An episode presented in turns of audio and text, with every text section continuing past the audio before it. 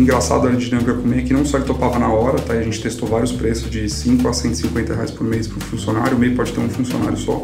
Ele não só topava na hora contratar o serviço, a partir daí também falar, bom, tá bom, agora você me ajudou como funcionário, você não consegue me ajudar com meus impostos, com a minha declaração anual, eu quero registrar minha marca, enfim, a gente vê que era um jeito de colocar o pezinho dentro da empresa, essas pessoas eram super desamparadas.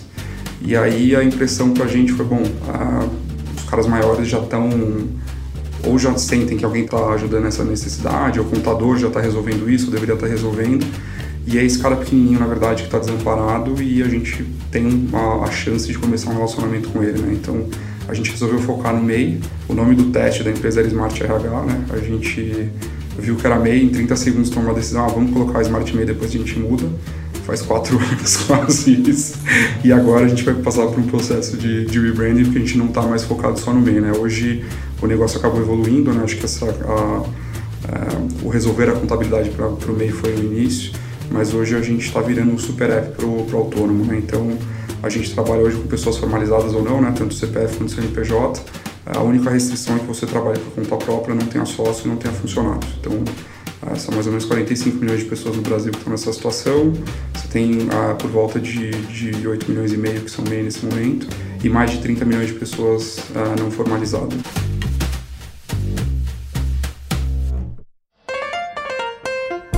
Quem você acaba de ouvir aqui é o Marcelo Pique, cofundador da Smart May, uma das investidas do Canary. Eles oferecem serviços financeiros para o microempreendedor individual, que é o famoso MEI, e também outros tipos de, de empresas e profissionais. E eu sou o Marcos Toledo, sócio do Canary, e esse é mais um Canary Cast. Cara, obrigado por estar aqui, um dos fundadores da Smart May, junto com o Carlos Dejavich. É, Cara, acho que para começar, se puder contar um pouco como é que vocês se conheceram, como é que começou a Smart May e o que, que a Smart May faz? A gente começou a Smart May no, no MBA. Eu e o Carlos nos conhecemos em Stanford, né, fazendo, fazendo mestrado. E a ideia foi, uh, os dois tinham tido empresa antes né, de, de ir para o MBA e a gente, como todo empreendedor no Brasil, sabe que você gasta muito do seu tempo com coisas que não são relacionadas a gerar valor para a empresa. Basicamente, lidar com o governo e, e e lidar com burocracia. E aí a ideia foi, né, depois de dois anos lá na Califórnia, vendo como é que era o, o, o ecossistema lá, né, é, respirando empreendedorismo, vendo como até o empreendedorismo mais tradicional, né, não, não, não tecnológico lá nos Estados Unidos funcionava, a gente queria transformar a experiência de empreender em algo mais simples uh, aqui no Brasil usando tecnologia. Então, a ideia inicial foi tirar a burocracia da, da frente do empreendedor usando tecnologia a gente, na verdade, não começou a, a Smart Mail lá, a gente começou uma, tentou começar uma ferramenta de, de automação de processos trabalhistas para empreendedores menores. O Zenefits, na época, estava começando a, a uhum. porrar lá fora, então a gente achou que era um modelo que podia é, rolar aqui no Brasil. E aí, nos testes que a gente fez, né, acho que foi aquele negócio de montar uma, uma landing page é, falando que tem um serviço, faz um formulário e quem quem preenchia os dados a gente ligava para entrevistar né, e realmente entender o que a gente estava vendendo. Começaram a aparecer alguns MEIs. A gente nunca tinha ouvido falar do MEI na vida. A primeira vez que a gente googlou MEI foi lá em Palo Alto, então completamente fora né, da, da realidade do, desse público. E, e, a dinâmica das entrevistas era muito legal, né? Então a gente estava fazendo um produto que era automação de, de registro de funcionários, né? Estava é, pesquisando o conceito. E aí, quando a gente falava com o público-alvo, né, que eram empresas até 20, 30 funcionários, era muito difícil vender o produto. Né? Era o cara que teoricamente precisava bastante, tinha uma certa complexidade na empresa, mas não tinha um departamento de RH. A gente ficava muito tempo no telefone tentando vender o conceito. E a objeção final que a gente nunca conseguiu passar era: bom, tá bom, então você está garantindo que você vai fazer tudo para mim, é, e eu vou ficar te pagando dois, três anos, só quando eu mandar alguém embora é que eu vou descobrir se funciona ou não, né? Tipo, puta, é verdade, acho que é um produto difícil de vender. É, mas nesse, nesse batch né, de, de pessoas que vieram falar com a gente, tinha alguns meses.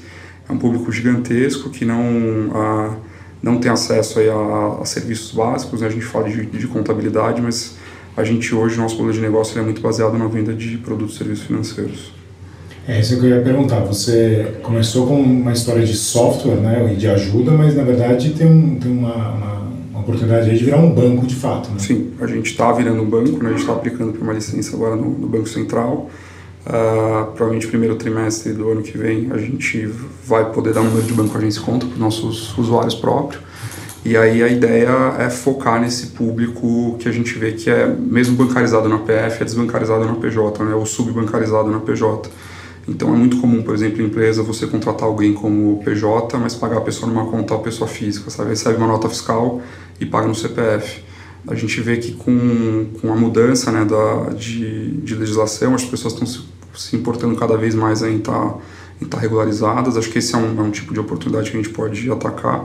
Mas hoje o que está funcionando muito para a gente é trabalhar com autônomos que, que prestam serviço através de, de aplicativos. Né? Então a gente cresceu muito no último ano e meio focando nessa, nessa audiência, né, muito pelo lado do aplicativo. Então a gente hoje ajuda aplicativos como a RAP, por exemplo, a formalizar a base toda de, de entregadores e a fazer o pagamento para esses, esses prestadores de serviço de uma maneira mais simples. Esse ponto de, de vocês estarem ajudando empresas, é, quer dizer, profissionais que trabalham em empresas como a RAP, é, que, como é que você está vendo esse mercado? Assim, o mercado, pelo menos aqui em São Paulo e agora um pouco no, no resto do Brasil, está crescendo muito de plataformas e de dessa do, do gig economy dessas pessoas que, que ou, ou tinham um trabalho informal ou estavam desempregadas e agora estão se plugando nessas nessas plataformas. Como é que você vê esse mercado evoluindo e o papel da Smart Man nessa história toda?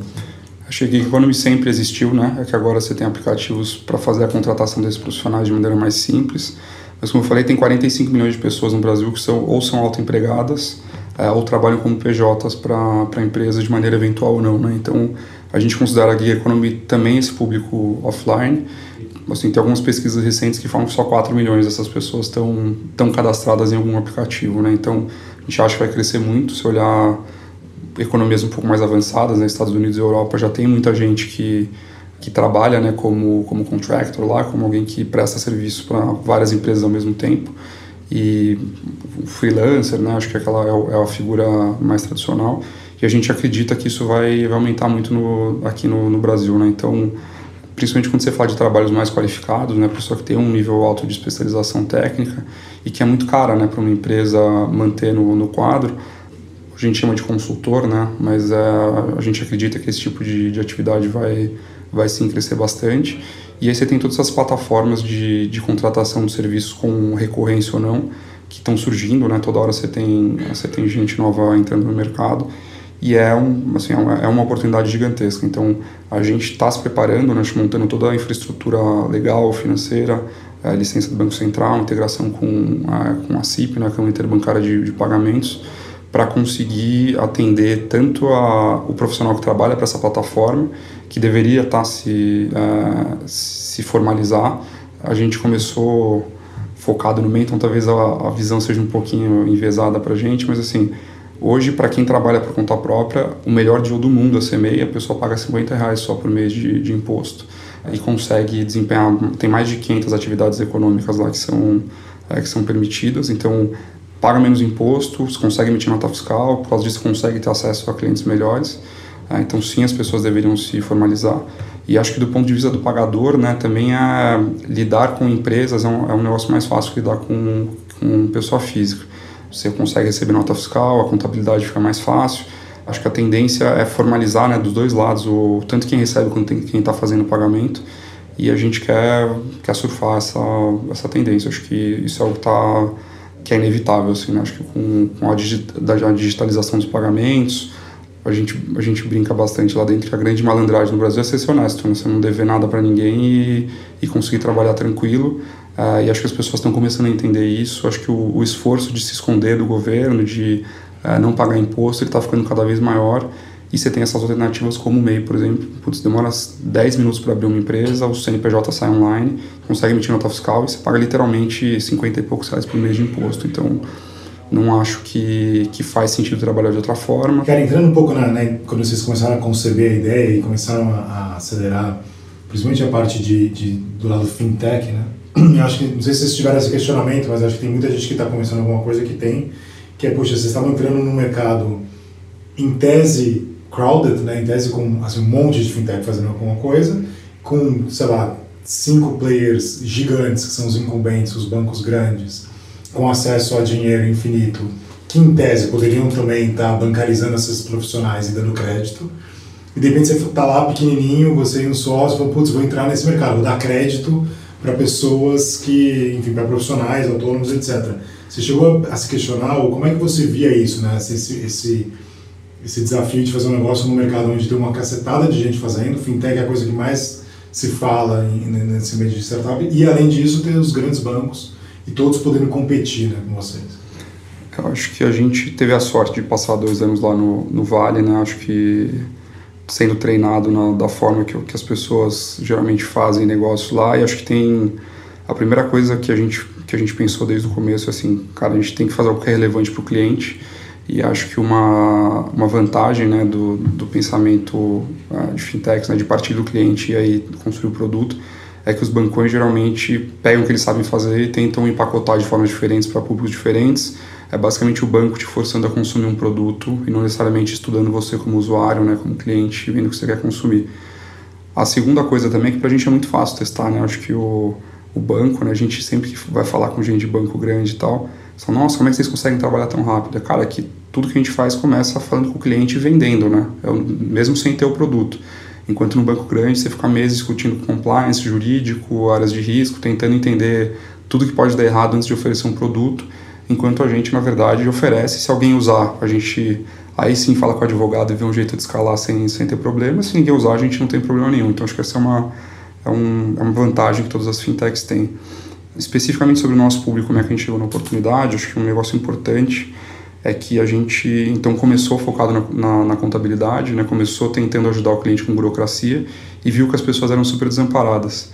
Isso deu para a gente uma abertura é, de estudar o dia a dia desses caras, né? entender a, a vida do nosso cliente e a gente viu que eles eram, embora muitos já tenham contas como pessoa física, eles eram desbancarizados como pessoa jurídica. E muita gente, assim, quando se fala do MEI especificamente, né, o governo fala um monte de coisa, o que você deveria se é, se formalizar e tal, mas na prática, né, geralmente fala cidadania empresarial, você vai, você tem benefício do INSS, você vai poder participar de licitação. Nunca vi um MEI ganhar nenhuma licitação, mas tá isso, você vai pegar o material é, oficial do governo. Mas na nossa experiência, na verdade, o MEI quer virar MEI por duas coisas. A primeira é poder começar a emitir nota fiscal, então você começa a poder trabalhar com empresas, né? Sem, sem isso você não consegue a o financeiro das empresas, não consegue fazer a contabilidade, então você precisa disso para trabalhar com clientes maiores. E a segunda coisa é que com o CNPJ você consegue ter desconto na hora de comprar algumas, algumas coisas, né? Então a gente, uh, você consegue, por exemplo, comprar carro com preço de, de frotista, moto, uh, se você é uma manicure, por exemplo, tem CNPJ, você consegue numa loja comprar por preço de atacado, enfim, a gente viu que essas são as duas principais coisas. E para nota fiscal especificamente, né, se, a gente, se você está emitindo nota porque você quer atingir clientes maiores, você tem que ter uma conta no seu CNPJ, senão você não consegue receber. E aí, na verdade, assim, eu queria falar que foi uma. caiu o raio na nossa cabeça, a gente teve a ideia, mas uh, o entrar em serviços financeiros veio de uma das, das entrevistas que a gente estava fazendo uh, com um chaveiro, né, perto da minha casa. Então a gente começou a empresa, eu, meu sócio e meu cachorro, na sala da minha casa, uh, voltando de Stanford. E aí a gente pegou lá no, no site da junta comercial algumas empresas que estavam lá no, na, na região e aí tinha um chaveiro lá que tinha um quiosque dentro de um supermercado. E aí ele tinha, falou pra gente ele acabar de perder o trabalho da vida do cara, assim, era uma era fazer cópias de chaves de uma de, de um escritório de um banco grande aqui do, do Brasil, fazer todas as chaves de gaveta, mesa, porta, tudo você imaginar. O cara faturava uns 3 mil reais por mês e era um trabalho de 15 mil. Então ele falou, cara, chegou isso pra mim, eu já comecei a fazer conta, né? Vou trocar de carro, vou tirar férias, é, a vida vai ser incrível agora e tal. E aí na hora de, então aceitou o trabalho, viu que ele podia fazer e tal, e daí perguntaram, bom, como é que você faz para, como é que a gente faz para te pagar? Falei, ah, só depositar na minha conta. Ah, mas é uma conta pessoal jurídica? Não. Então, cara, desculpa, não tenho como. Se você me manda uma nota fiscal, eu tenho que ou é, receber através de um, tenho que pagar através de um boleto, ou então através de uma conta que esteja no meu CNPJ. E o cara falou, meu, aqui na região eu não consigo abrir, é, né, isso era no, lá no Itaim, eu não consigo abrir conta em nenhum banco, os, os gerentes me colocam para fora, Aí, se for ver o chaveiro que fatura 3 mil reais por mês, pela estrutura que os bancos montaram, é atendido pelo mesmo cara que atende a padaria do bairro, que fatura um milhão de reais por mês. Então, óbvio que o gerente nunca vai dar é, nenhuma atenção para esse, esse cara. E ele também não conseguia emitir boleto, porque os bancos não confiavam nele mesmo com uma conta pessoa jurídica. E aí a gente percebeu, pô, tá bom, as pessoas realmente têm essa cabeça informal, estão querendo se formalizar, acho que contabilidade é um jeito de começar o relacionamento. A gente achava difícil conseguir cobrar por isso. Mas produto financeiro é um negócio que é relevante, a gente ajuda o cara a receber e realmente transforma né, a, a, a vida dele consegue conseguir, ele consegue começar a atender clientes maiores. Então a gente acabou entrando no, no, no a gente virou uma fintech depois de, de ter começado.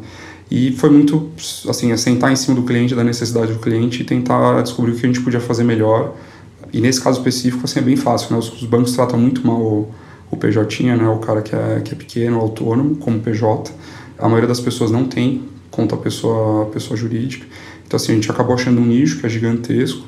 E existem muitos outros nichos, né? Acho que, de novo, essa, essa cabeça do banco de eu tenho uma licença, eu posso fazer determinados produtos aqui e vou empurrar esses produtos para o cliente, ele vai ter que comprar porque só eu consigo fazer, ela é um pouquinho ultrapassada. Então você vê, tem um, um, um processo de unbundling assim, que está tá acontecendo. Tem várias fintechs em, pegando produtos e serviços bem específicos, tentando servir o, consumidor.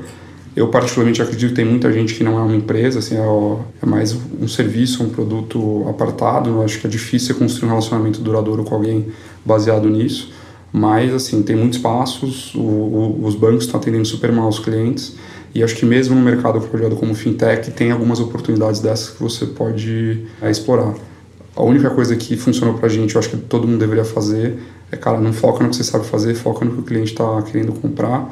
E eu falei de unit economics, assim, se, se a conta não fechar desde o começo, se não tiver uma projeção que a conta feche individualmente né, para o cliente, então custo de aquisição versus a receita que você vai ter com esse cliente custo para atender, é, não faz sentido escalar. A gente vê um monte de gente oferecendo tarifa zero, querendo, focando em, na aquisição de cliente, né, antes de, de focar em economics, e a gente particularmente não acredita nisso. A nossa filosofia é que você tem que achar um, um negócio que faz sentido para aí então escalar.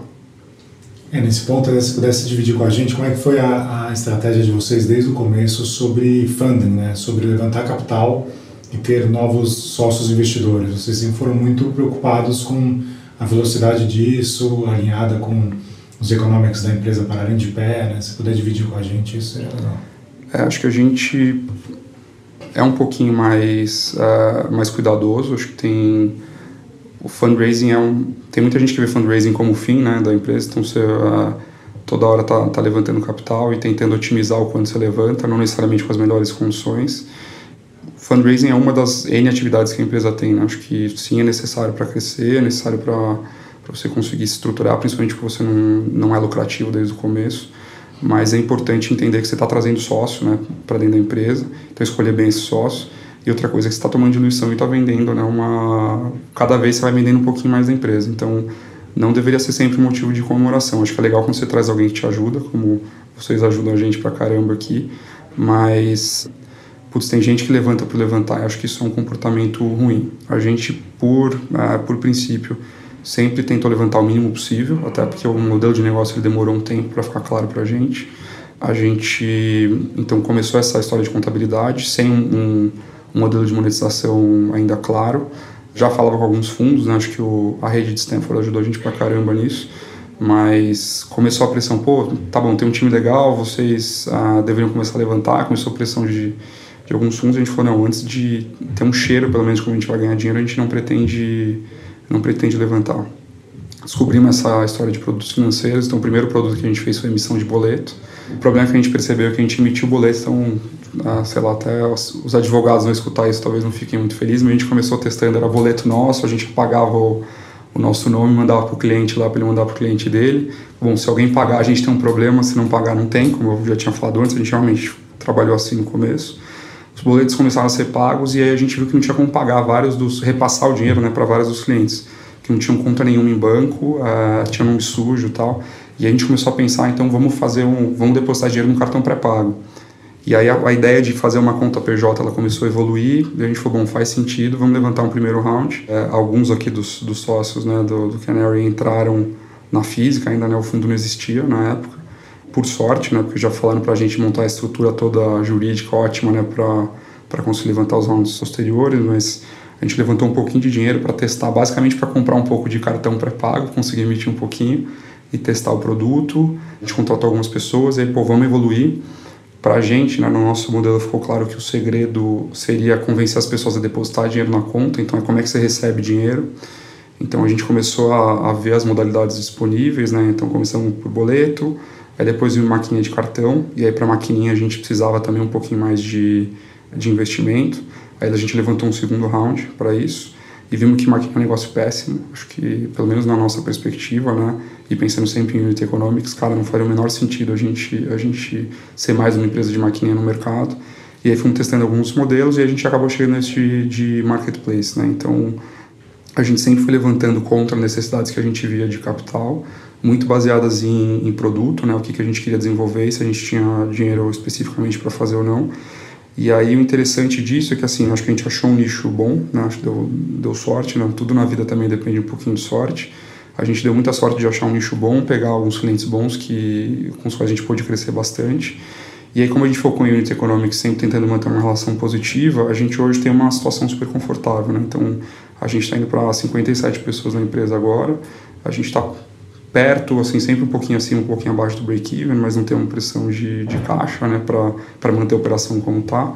E aí agora o próximo round é justamente para a gente, a gente vislumbrou uma coisa nova de produto e agora sim a gente vai levantar um round é, um pouco maior, né, fazer um Series A mais parrudo, mas pensando em licença bancária, é, em, em, emissão de cartão, enfim, acho que é, é dar o próximo passo, mas a gente nunca levanta dinheiro por levantar e sempre toma muito cuidado com as com quem vão ser nossos sócios, né? No final, essas são as pessoas que vão estar do seu lado e é um casamento, né? Não adianta, não adianta achar que vai ser fácil.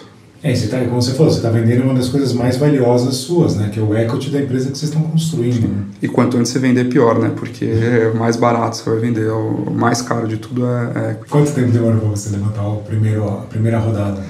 A gente começou a trabalhar em, juntos, né? Eu e meu sócio lá de Stanford ainda em maio, junho de 2015. Voltamos para o Brasil, começamos a trabalhar full time em agosto. Ficamos de agosto a dezembro tentando descobrir o que seria um jeito de monetizar e a gente teve a conversa que eu acho que é importante todo mundo ter, né, entre sócios, que é, cara, quanto tempo você consegue ficar sem receber salário, quanto tempo a gente tem de vida aqui sem depender de funding externo. A conta, acho que era mais ou menos maio de 2016, né, um pouquinho depois. A gente achou esse modelo de serviços financeiros em janeiro, fevereiro de, de 2016 e aí a gente se sentiu confortável para levantar. Eu acho que o processo todo demorou uns dois meses mais ou menos entre montar uma a gente já era uma limitada no Brasil daí montou uma uma LLC Delaware fez a redomicilação das ações e, e aí o dinheiro veio para o Brasil. Acho que abril mais ou menos a gente começou a contratar as pessoas e foi para o escritório. E o que, que teve de aprendizado também é, você falou desse negócio de vocês sentarem os dois sócios, né? Vocês, até hoje são vocês dois os co-founders uhum. de decisão de quem vai fazer o quê, né? De decisão de divisão de responsabilidades. Óbvio que no começo, imagino que vocês estavam fazendo de tudo, mas agora acho que com 50 e poucas pessoas deve ter uma certa divisão do que, que cada um responde pelo que, né? Sim, desde o começo a gente teve uma divisão muito clara, simples, porque eu sou sócio de humanas e o Carlão é o engenheiro de computação do ITA, então ele cuidava de tecnologia e produto e eu fazia tudo para ele não sair da frente do computador. Essa era basicamente a divisão que a gente tinha no começo. Isso acabou evoluindo um pouquinho, né? Então hoje a gente, uh, o Carlos continua cuidando de produto e tecnologia. Eu estou mais em BizDev, marketing e operações. E aí a gente acabou de trazer uma CFO agora que está cuidando de finanças e, e, de compliance, né? Acho que a, a divisão de trabalho assim foi muito uma questão de de competências né, que a gente tinha, então o cara não tem competência para codar, então claramente eu não seria o cara responsável por tecnologia.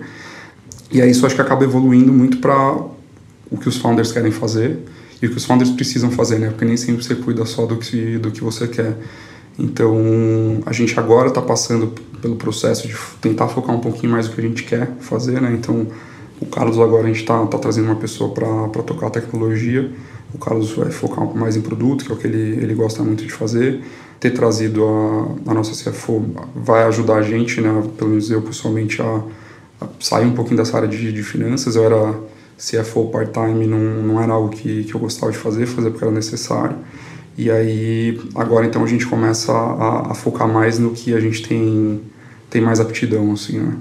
E se comentou da, da, dessa contratação mais recente da sua CFO, acho que seria legal você contar um pouco para a gente como é foi o processo, porque a gente está vendo essa tendência agora de gente muito sênior se juntando a times de startups ainda bem no começo, né? Vocês Vocês ainda estão, apesar de estar com 50 e poucas pessoas, ainda estão no começo e, e muita gente, a gente está vendo isso cada vez mais de gente muito senior trocando de carreira né, e decidindo se juntar. Eu queria saber se você puder, se você puder dividir com a gente como é que foi o processo de convencimento dela e de como é que você acha que essa tendência, é uma tendência ou não no Brasil, e como é que foi também o processo de decisão do lado dela, como é que você acha que foi o que, que vocês aprenderam nessa história?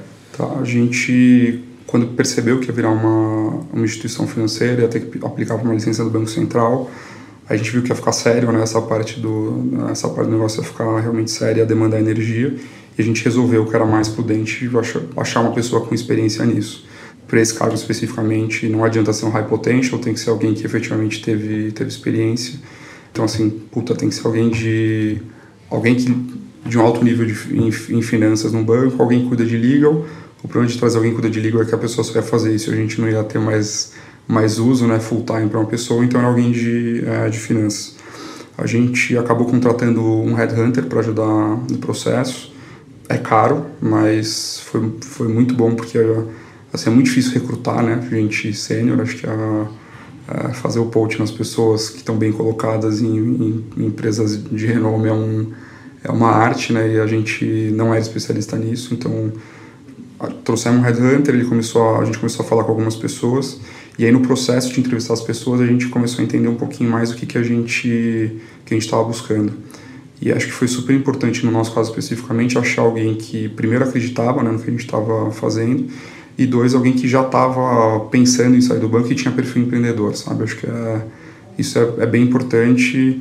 A gente tirou, né, a, Jenny está trabalhando com a gente, ela era a tesouraria de um banco aqui no Brasil, ela montou, né, junto com outras quatro ou cinco pessoas, se não me engano, a operação do Banco do Zero aqui, então não é a primeira instituição financeira que ela tira do papel. E no processo né, de falar com ela, assim, tá bom, só para você saber, você, provavelmente o, o estacionamento do você deixa seu carro hoje tem mais estrutura do que o nosso escritório, é mais confortável. É, você vai chegar aqui, é, é, mão na massa, você vai ter que, sim, cuidar de regulação no Bacen, mas você vai começar pagando boleto, sabe? É, é deixar claro que a, o mundo corporativo, a estrutura que ela tinha, a secretária, etc., não, não existiria, né? Então, no, no nosso time. E acho que isso foi parte do, do processo. A gente ficou, acho que uns quatro ou cinco meses conversando com ela, até ela efetivamente aceitar a proposta e começar a trabalhar com a gente. E no processo de falar com ela e procurar ela, muita gente sênior uh, também acabou falando com a gente. E eu acho que tem muita gente querendo fazer essa, essa mudança, sabe? É, é um caminho que a gente vê, acho que tem, tem profissionais mais sêniores que eles veem que não tem assim, a, primeiro você tem uma fila, né, no dentro do mundo corporativo que nem sempre depende só de mérito. Uh, e o segundo é quando você entra numa empresa em estágio mais inicial, né, você pode crescer com a empresa e muitas vezes isso é uma oportunidade de carreira, né? Então, uma coisa que eu, a gente estava almoçando com, com ela, com, com a Jane, com o Headhunter, ele falava para ela sempre, né? Falava, Jane, na pior das hipóteses, assim, você já é uma pessoa super sênior de banco, você foi head de tesouraria de um banco no Brasil, conhecido, você passar um, dois anos numa fintech, as coisas deram errado, você vai ser a pessoa que tem experiência em fintech, tem experiência, uh, experiência corporativa super relevante, cara, você nunca vai ficar sem emprego, sabe? E eu acho que hoje as empresas estão buscando essa... Uh, tentando achar jeito de inovar, mudar a cultura né, para algo mais próximo de, de startups e eu acho que essa experiência ela vai fazer bem para todo mundo que estiver disposto a, a, a, passar por isso.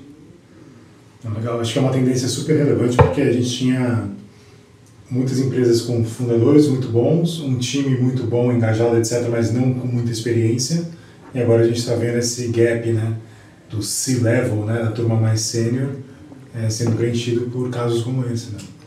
É, a gente foi, teve muita sorte em achar, achar a Jane e acho que o time como um todo, né? Acho que o, o, o desafio, né, como founder, acho que ter sempre muita coisa. No seu prato é vários, vários pratinhos rodando ao mesmo tempo e e acho que você fica sempre naquela, naquela dúvida se você contrata trabalho mais braçal, na verdade, para resolver, mas a responsabilidade ainda continua nas suas costas, ainda se cobra por isso, ou se você traz gente muito sênior e passa a responsabilidade como um todo, né? Acho que o, a contratação dela, o que acabou mostrando para gente, é que trazer alguém muito sênior, mesmo que pareça muito caro, ou mesmo que é, seja, seja algo não muito comum né, em startups mais, mais early stage, cara, eu sei que eu não preciso me preocupar. Eu sei que finanças e compliance está tá resolvido. É uma pessoa que, é, que a gente trata de igual para igual, é nossa sócia. uh, isso dá uma paz de espírito gigantesca nesses assuntos. Faltam todos os outros ainda, mas uh, pelo menos assim, o que está com ela a gente sabe que vai ser tratado com, com tanta atenção, tanto carinho quanto qualquer um dos founders faria. Karen, e alguma lição sobre assim empreender num país cartorário, burocrático, etc., que você comentou, assim, o que vocês desses últimos anos? É que acho que no, no nosso caso especificamente é o a burocracia e os cartórios que são um dos motivos da gente existir, né? Então toda vez que a gente esbarra nisso a gente fica puto, mas alguns minutos depois a gente começa a rir e falar, cara, é só por isso que a gente tem emprego, né? Acho que aqui é o é, especificamente no nosso caso, ser difícil empreender no Brasil é algo que que ajuda o nosso negócio. Eu acho que a, a grande diferença da experiência que a gente teve no Vale e aqui, né? Acho que Engraçado que nas aulas de Stanford é muito focado em Customer Development, né? Então você sai vendendo, mesmo sem ter concierge approach em tudo, né? Então vende, dá um jeito de entregar o serviço meio que manualmente, e aí você pensa como escalar isso. É, na verdade, o que a gente tentou fazer no começo. É, eu falei de contabilidade e tal, mas durante os primeiros seis meses a gente, o app que você baixava para trabalhar com a gente era o WhatsApp. Né? A gente fazia tudo via, via WhatsApp para os clientes. Eu acho que aqui no Brasil a gente tem muito, principalmente quem vem mais de, de, cultura corporativa, muito negócio de querer ter estrutura, querer ter as coisas já meio prontas. Né? Então aqui a diferença que a gente, que a gente via na Tafon City na de Stanford é começa o produto, você vê se tem alguma coisa, e aí se você se você acha né, alguma, algo relevante, aí sim você incorpora, porque, porque em um dia você tem o Tag Side Number, você consegue, o sistema de invoices lá é, é particular, como tem banco você consegue fazer rápido. Então você testa tudo, a hora que você acha que vai virar uma empresa, você realmente incorpora. E aqui no Brasil a gente tem uma ideia, putz, dois, três meses para o CNPJ sair, você conseguir emitir a primeira nota fiscal, né? Então eu diria que é, é, essa ideia de Customer Development e tentar vender sem ter, ela, ela é importante, não é algo que é da nossa cultura, que a gente está tá, é muito preocupado com burocracia, de não ser passado para trás pelo governo, o que for. E é difícil você ligar e desligar o modo vamos ser compliant e vamos, vamos ir atrás de cliente tentar vender. Então, acho que a, a dica é, putz, esquece que o Brasil é assim, acho que você tem que fazer, coloca o computador para fazer tudo para você, o que for. Mas o importante mesmo é você ir de peito aberto e ir para cima do cliente e, assim, se tiver um jeito de receber o, o pagamento, né, todo o resto se todo o resto entra no lugar. Então, a gente no começo deu exemplo, a gente quando emitia boleto para os clientes, o, o dinheiro caía numa conta nossa na caixa, foi o único banco que quis abrir conta para a gente na, na época. A gente apagava lá o nosso nome, escrevia o nome do cliente, ele enviava para o nome do usuário, ele enviava para o cliente final. E assim, a gente sabia que isso em escala é um problema, mas putz, 10 boletos não, não faria diferença nenhuma. Então, acho que é a gente tem que sim lidar com a parte cartoral do, do país, mas lembrar que isso não importa, é o cliente comprando o produto, é a receita efetivamente que faz que faz um negócio. Você mencionou sobre rebranding, né? Que vocês estão mudando, porque não, agora o foco não é só e-mail, agora vocês estão rebranding. Tem algum aprendizado também sobre isso? Assim? Até do processo, como é que vocês fizeram, fizeram interno, fizeram interno? O que, que a gente aprendeu? A gente lida com clientes corporativos, né? no final tem uma parte que é B2B, além do, do B2C, né? E chamar Smart MEI, na verdade, começou porque a gente é focado no MEI, no microempreendedor individual, mas acabou tornando a, a, o trabalhar com outros públicos uma história muito difícil de explicar, né? Então, falar que eu chamo Smart MEI, mas eu trabalho com empresas no Simples, com MEI, com pessoas trabalhando no CPF, é uma, é uma, uma venda difícil. Então, a gente acabou optando agora por um nome mais, é, um pouco mais genérico, também ligado à ideia de trabalho de autônomos, a gente vai lançar em breve, ainda não vou, não vou dar spoiler, mas... É, o que a gente aprendeu assim foi uma decisão de Smart May, foi uma decisão de 30 segundos que a gente tomou lá em, lá em Palo Alto ainda. Hoje, olhando para trás, eu teria tido um pouquinho mais de, de cuidado em, em, em, tentar achar um nome um pouco menos, menos específico. Óbvio que olhando para trás, né, as coisas são, são mais fáceis. É, então, essa é a, é a, primeira coisa. A segunda é que assim, a gente lida com a com públicos de marketplace, né? Eu acho que o caso de uso principal que a gente tem hoje é entregadores, né, por aplicativo. E é um público que, quando, principalmente quando você está lidando com, dinheiro, tá um público que é que é super apreensivo, assim, com onde está o meu dinheiro né, a qualquer tempo. Então, a gente tá tendo que montar, ainda não é perfeito, mas uma estrutura de atendimento boa. Acho que o produto tem que ser um, é um negócio que a gente consegue melhorar para dar essa sensação de confiança né, para o consumidor. No final, a gente é um, é um banco né, para eles.